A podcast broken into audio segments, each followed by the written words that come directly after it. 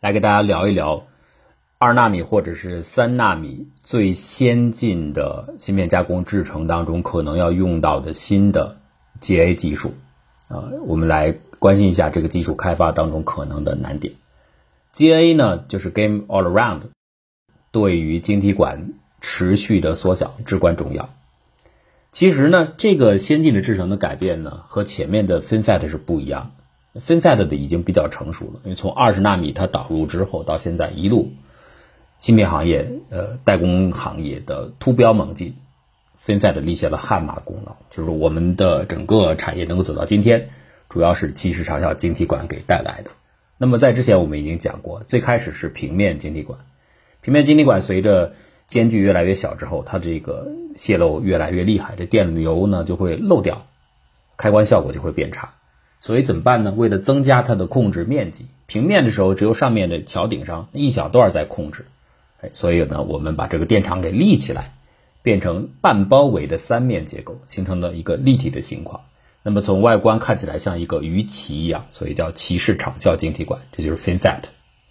FinFET 呢，说起来是一个词儿，实际上已经延续了很久了，所以它其实内部的技术在不断的改进，不断的提升。今天的 FinFET 已经跟几年前的 FinFET 完全不可同日而语了，所以理论上来说，所有的半导体的代工厂，它如果能够继续通过现有的手段来优化 FinFET 的结构的话，提升它的性能的话，它不会轻易切换的，因为只要你的架构不变，这个相应的提升就是可控的，预期性可高很高，所以你看股价等等能看得出来，它的先进制程下一步一看哦是现有制程的延伸改进。改良提升，呃，大家会比较放心。但是，毕竟这个改良是有尽头的。尽管所有的大厂都尽可能延长这个改良，推迟这个时间的到来，但是当你来到三纳米、两纳米的时候，你不可避免的，因为 FinFET 已经用尽了，性能跑到头了，你还是要改变。那么下一步可能的技术就是，然后，你不是半包围吗？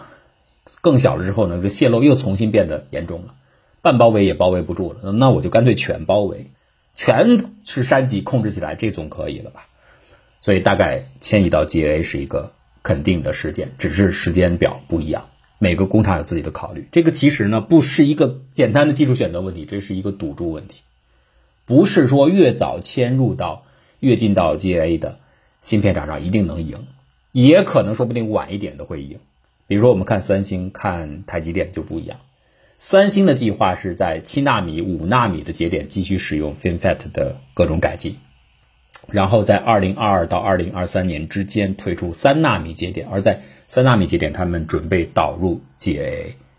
这个是早于 TSMC 的。台积电是打算把自己的 FinFET 一直用到三纳米，到三纳米节点，它还准备延续，就是我要把这个用尽用足，能够提升的全用上。但是到了两纳米节点，二零二四到二零二五年。他们准备在升级 GA，那么 Intel 和其他的一些代工公司可能也在做相应的研究。现在呢，在 R&D 领域研究方面，虽然 GA 的架构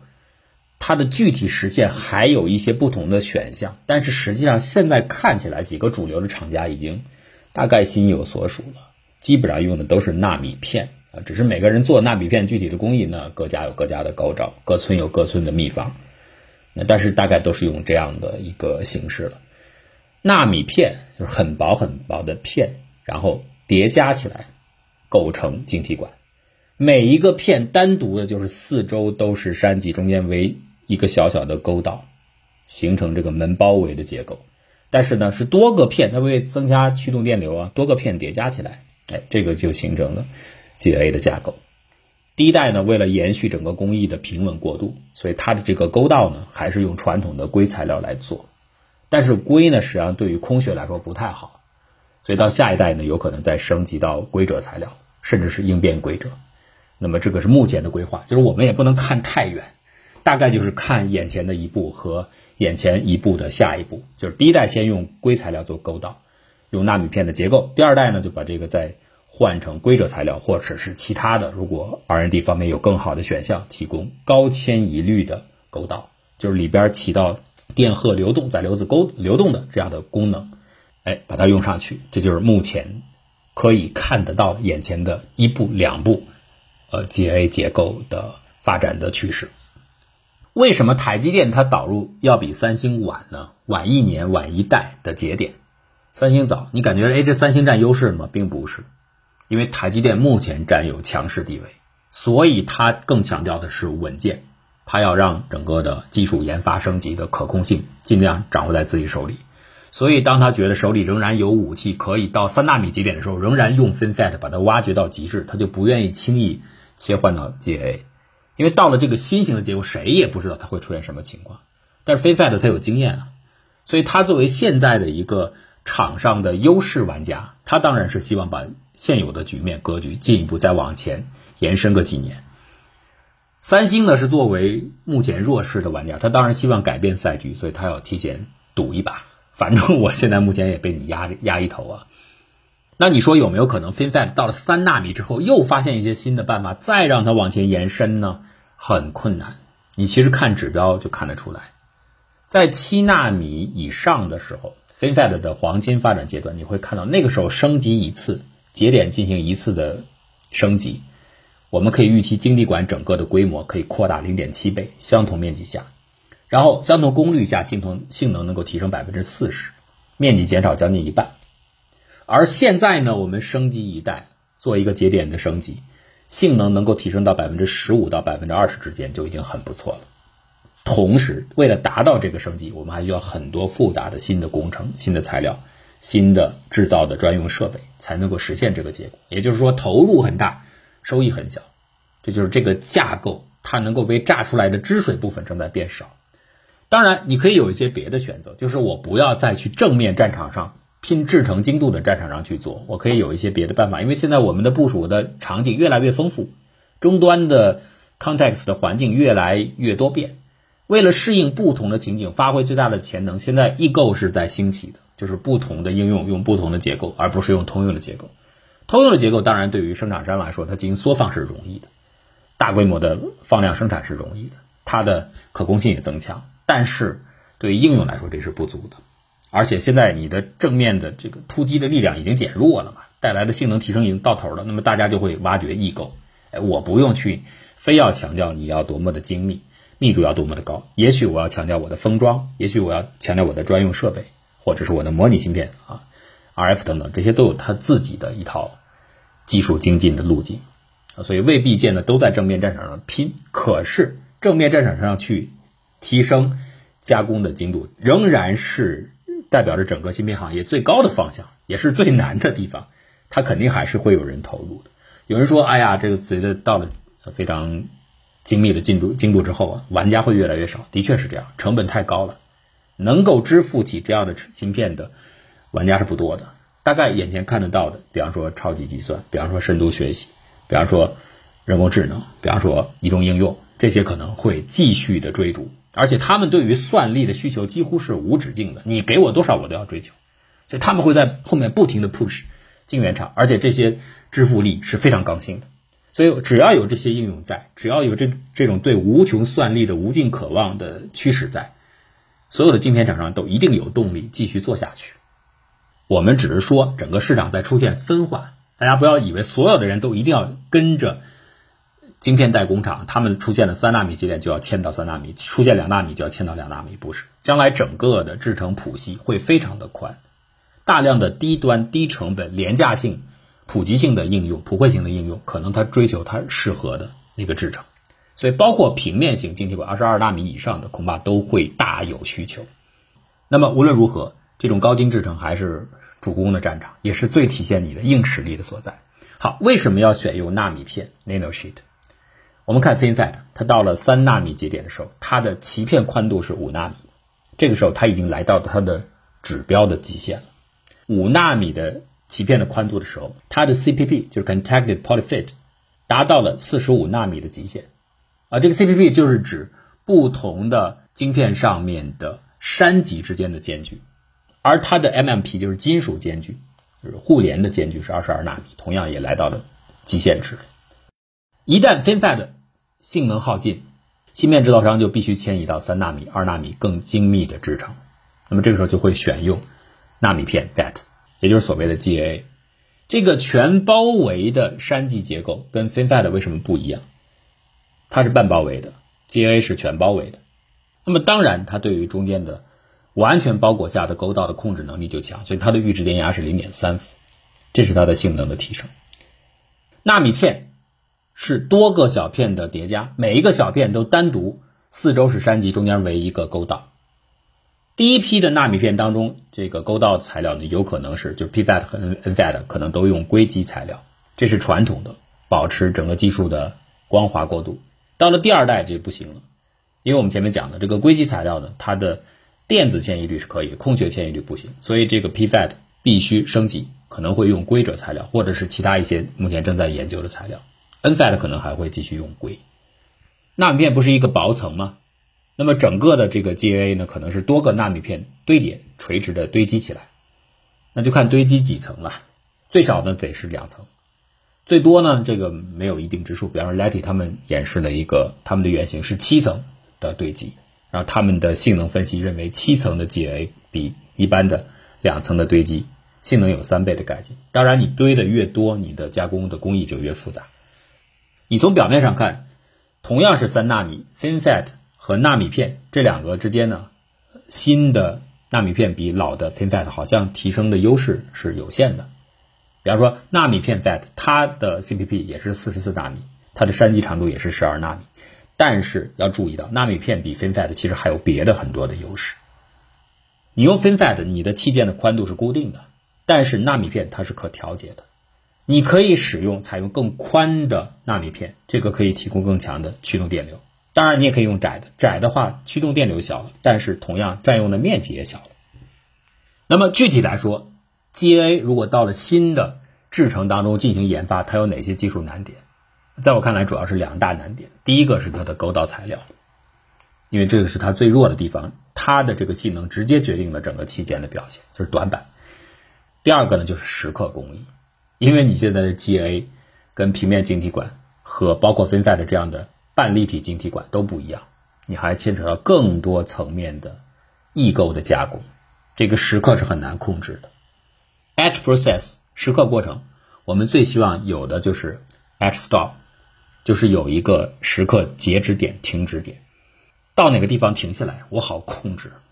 到这儿有天然的节点，使得我的蚀刻不多不少，满足我的需求。这个过程就有点，举个例子，就有点像地铁进站一样。到那儿以后，它有一个标志线，对齐了我就停，大概差不离。也许我会控制上带来稍微一点点误差，但是我有一个标杆啊，我知道我就瞄着这儿停，这是好控制。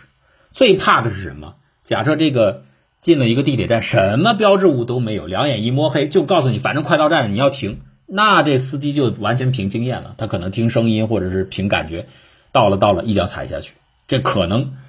短了，也可能进站深了。进站深了就是后面的。好多车头已经过去好几节车厢了，人家上不去了。如果浅了，那可能车后面的那车厢还没过来呢，也上不了人。所以这个就是没有 edge stop 这个最大的问题。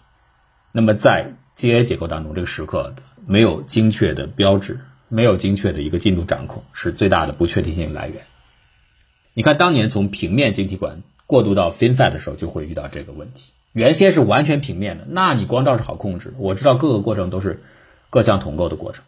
但是当你有了 FinFET 有了立体的鳍片和鳍这个壁面的结构以后，垂直侧壁上的加工就是它最大的挑战。但是现在来了 GAA，GAA 呢是不光是侧面要加工，还有底面要加工，因为你立起来的这个堆积起来的纳米片，如果用从上往下是俯视面的话，那这个底视面同样也要加工啊，也要把它抠出来啊。这个中间的间隔物 inner spacer 内间隔物是要加工出来的，你要加介电材料等等。这个时刻就难得多了，就即便是从 FinFET 跃升到 GAA，这个改变同样是以前没有出现过的。为什么成熟的工艺都尽量避免它，尽量往后延，就是在这儿。谁也不知道，我们现在你提出一个试验的方案策略倒是容易的，但是真正上产线之后，良率如何，真的行不行，这个是有很大不确定性的。所以呢，这就是两个大的可能呃最难的地方，一个是沟道材料，一个是蚀刻工艺。好，我们现在大体上说一下整个的工艺流程。当然了，现在这个还没有用啊，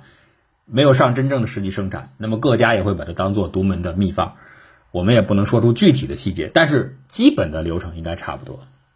第一步呢，先在基板上形成超晶格的结构，就是用 epitaxial tools 外延工具。这外延工具就是我现在有晶圆了，但是我这晶圆呢，我要加工的上面有立体的结构啊，我要先在晶圆平面上往上生长出、往外延伸出一部分的材料，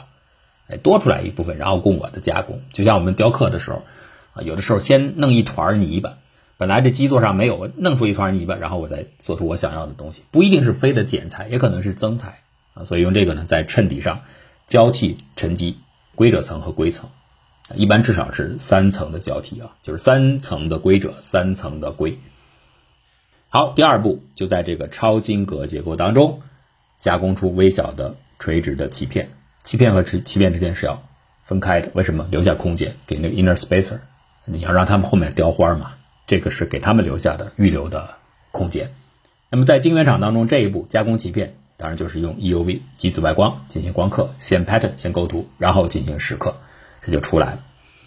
但是请注意啊，这个时候已经开始难了，因为我刚才说了，GA 晶体管呢，它整个的性能取决于它最弱的沟道，所以沟道做的好不好，直接影响它整体的表现。那么这个 GA 的纳米片实际上是堆叠起来的，是有多个纳米片。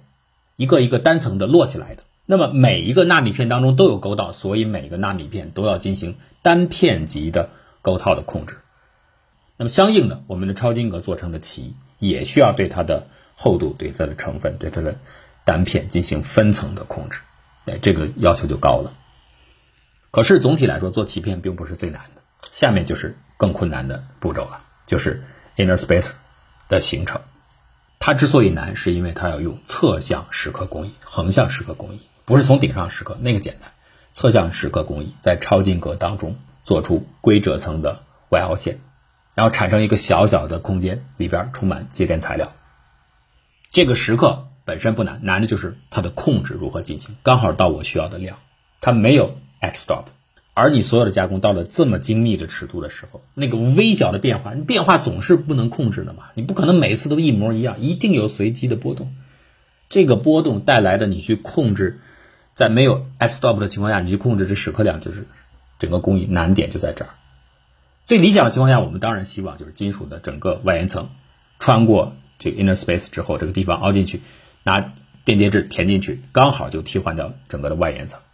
这是我们最希望的。可是做到很难，这是五纳米的凹陷时刻，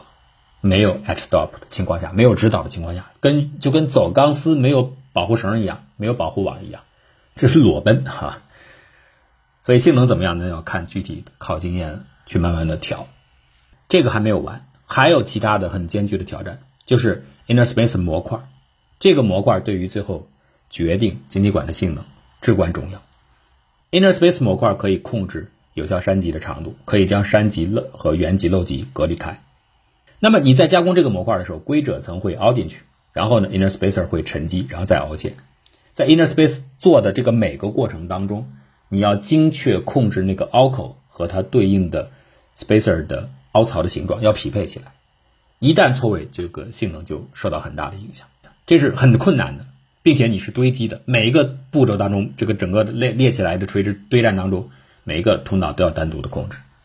好，如果这个 inner spacer 模块做好之后，下面就是原级、漏级以及沟道释放 channel release。听起来呢，这沟道释放算是比较简单的，就直接用蚀刻工艺去除掉超晶格当中的硅褶层，就留下最原始的硅基层就行了。但是这个正是最后这一个扒干净的过程，它是让 GA 整个结构彼此分开的地方。这一步就特别容易出现前面已经隐藏的各种缺陷就露出来了，比如说纳米片之间有残留物，它导通了；纳米片有损坏，或者纳米片本身相邻相邻的这个圆区或者漏区它有一些损坏，这些都可能带来不测的影响。而且除了这些缺陷之外，还有你的沟道释放的过程，你要考虑板高，你要考虑拐角，你要考虑弯曲，并且每个都要进行单独的控制。如果这些你都能控制好，那么下面就是高 K 金属三材料沉积在结构当中，形成同互联。这个时候，整个纳米片就做完了。当然，这个做互联的部分，你也可能有一些设备的底部隔离的工艺，或者是有一些纳米片的功能金属层等等等等。这个取决于你具体采用什么样的方式来加工。至少从目前看起来，它应该没有前面所说的那几个步骤困难。好，这个整个的一个大致流程就是如此。那么其中我们突出的讲的一个挑战，技术方面的就是时刻没有 edge stop 的情况下，侧向的时刻、底部的时刻怎么来进行。那么第二个困难呢，前面也提到了，就是勾到材料。勾到材料为了延续技术的连续性、平滑性，第一代呢可能就是用呃硅来进行了。那么到第二代呢，可能要用高迁移率的材料，主要用在 PFAT 上，NFAT 可能继续用硅，呃硅的电子迁移率很高，啊，但是空穴方面可能要改进。现在呢有几种候选方案呢，领先的当然是硅锗合金了。其他还有三四主族的一些材料，或者是纯锗材料或者其他技术都有。那么 Intel 呢，它是应变硅的提出者，他们很早就是他们的看家的技术啊引进来的，所以他们还是愿意用应变技术，叫应变工程来提高空穴迁移率。那么具体就是用到应变规则材料上面，啊用它来做 PFAT 代替硅质。应变工程本身并不新鲜。那么芯片制造商在通道当中使用硅锗合金作为应力源来提高载流子的迁移率，它已经基本上它已经成为 CMOS 就现在来说已经是 CMOS 的一个关键技术之一了。从九十纳米节点开始的时候，原极漏极的外延生长就会在通道当中引起应变，而这个应变有助于提升迁移的表现，所以在 FinFET 当中就已经大量的使用，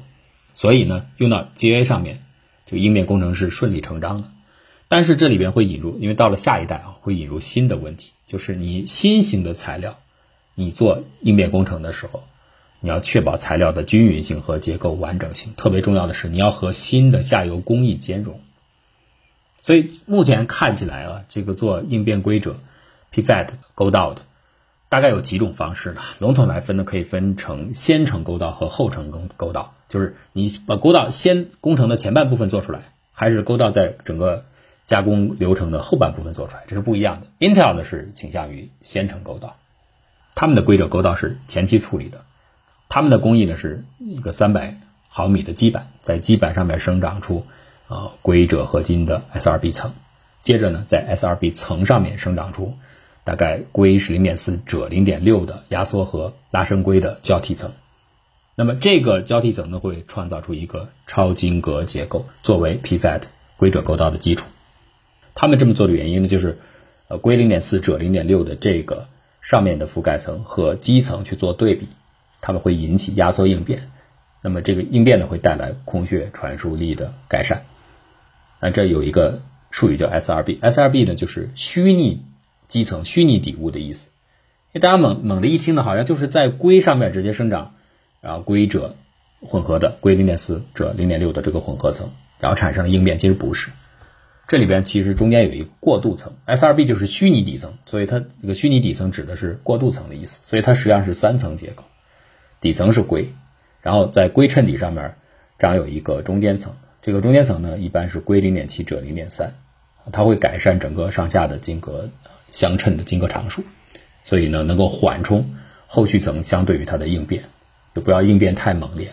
那么最终这个效果可能会比较好，所以总而言之呢，Intel 用的就是。勾到先成的工艺，那么 IBM 对应的，他们现在的实验用的是勾到后成，就是在工艺的后半程做出勾到来。他们自己发布的现在的数据，他们的做法做出的 PFAT，呃，空穴迁移率可以提高百分之一百，然后勾到电阻可以降低百分之四十，这个数据当然不错了。IBM 的技术思路呢是说，如果你在前半程就做，你带来的生长外延的应变，其实到后面会变得无效和无法预测，不是那么可控。这会给整个集成带来复杂性，提升成本。他们是尽量把这个应变呢留到后面再去兑现，就规者层的应变应该得以保留，用 IBM 的方法。那么具体来说呢，IBM 的做法是先进行勾道的释放，先这个 channel release，之后呢再包覆一个规者的包裹层，在通道的外围，就是进行水平和垂直的对硅纳米片的修补。修补完以后呢，就相当于是硅纳米片的外围围了一层规则的选择性的包覆层，啊，称为规则覆层。最终呢，这个外面的包覆层呢会把载流子承接到里边，限制在包覆层内，然后呢改变相应的载流子迁移率，啊，获得性能的改善。这个呢其实就是各家的不同的工艺选择了。而目前这个其实还是停留在实验阶段多一点。真的你上量之后，到了产线，恐怕又有各自不同的局面。所以总而言之，我们可以看到，GA 大概是不可避免，一定要面临到的一个选择。但是它现在有几个关键的技术挑战，是可能会带来相应的不确定性。尽管发布出了，呃，三星也好，呃，台积电也好，和 Intel 其他的厂商也好，都有自己的规划。